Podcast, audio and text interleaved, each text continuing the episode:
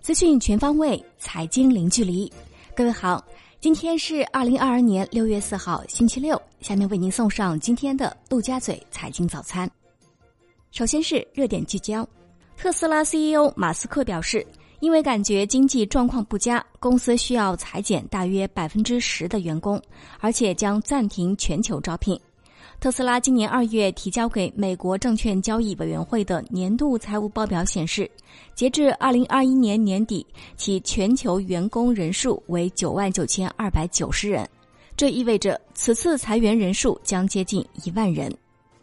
环球市场方面，周五美国三大股指全线收跌，道指跌百分之一点零五，标普百跌百分之一点六三，纳指跌百分之二点四七。个股方面。苹果跌百分之三点八六，英特尔跌百分之三点二三，领跌道指；万德美国科技指数跌百分之三点四三，特斯拉跌百分之九点二二，创最近五周最大单日跌幅；脸书跌百分之四点零六，中概股多数下跌；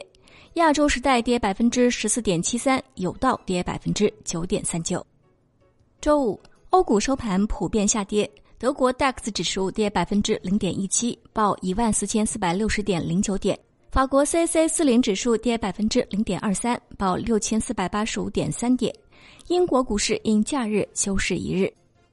宏观方面，国家卫健委公布，六月二号，三十一个省区市和新疆生产建设兵团新增本土新冠肺炎确诊病例二十例，新增本土无症状感染者五十四例。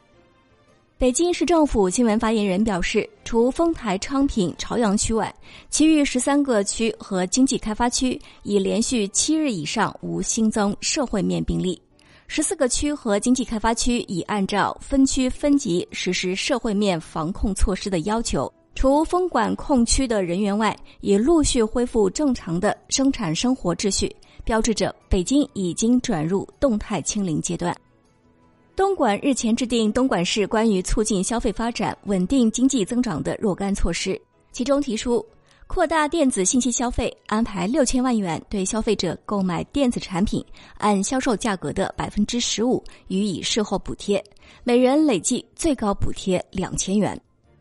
新疆维吾尔自治区发展和改革委员会透露，新疆今年聚力吸引大企业，狠抓大项目，发展大产业。加快推动重大基础设施和战略性新兴产业等重大项目建设，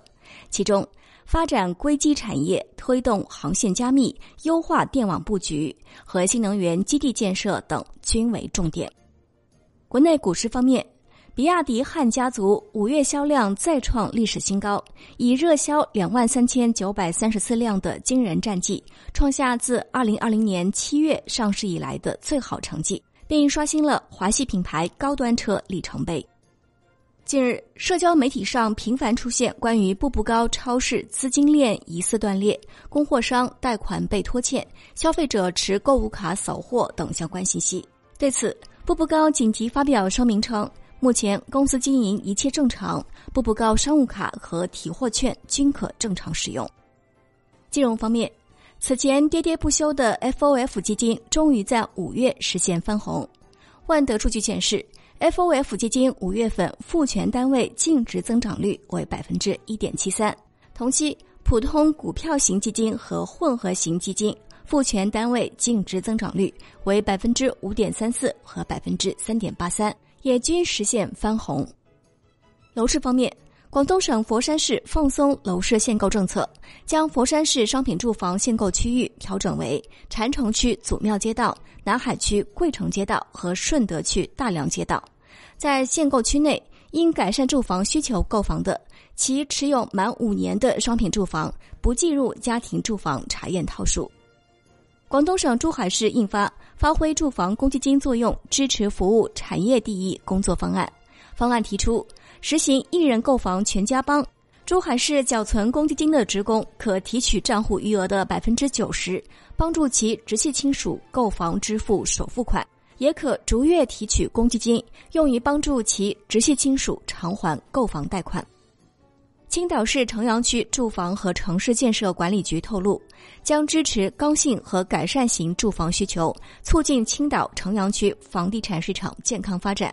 从六月三号起，青岛市城阳区全面取消住房限购政策。产业方面，中国机床工具工业协会披露，一到四月，机床工具进口总额四十二点一亿美元，同比下降百分之六点五；出口总额六十三点三亿美元，同比增长百分之十三。中国机床工具出口继续保持明显增长。携程披露数据显示，今年出游的顶流项目露营，从五一假期火至端午小长假。端午假期首日，国内露营产品预订量较五一假期首日增长百分之六十八。上海市政府发布批复，同意组建上海数据集团有限公司。海外方面。美国五月季调后，非农就业人口增加三十九万人，预期增加三十二点五万人，前值由增加四十二点八万人修正为增加四十三点六万人。美国五月失业率为百分之三点六，预期百分之三点五，前值百分之三点六。日本政府决定对基础设施出口出台新战略，将重点支援东南亚等地区具有良好经济效益、可持续性的高质量基础设施建设。国际股市方面，推特发布声明称，马斯克收购交易的 HSR 审查等待期已过。商品方面，农业农村部强调。要千方百计抓好三下生产，进一步强化机收跟踪调度，及早打通堵点卡点，扎实推进下种下管，确保下粮颗粒归仓，下种面积只增不减。针对性安排好下半年农业农村经济工作，努力保持农业农村经济发展好形势。以上就是今天陆家嘴财经早餐精华版的内容，由万德金融终端 APP 特约播出。感谢您的收听，我是沈丽，下期节目我们再见。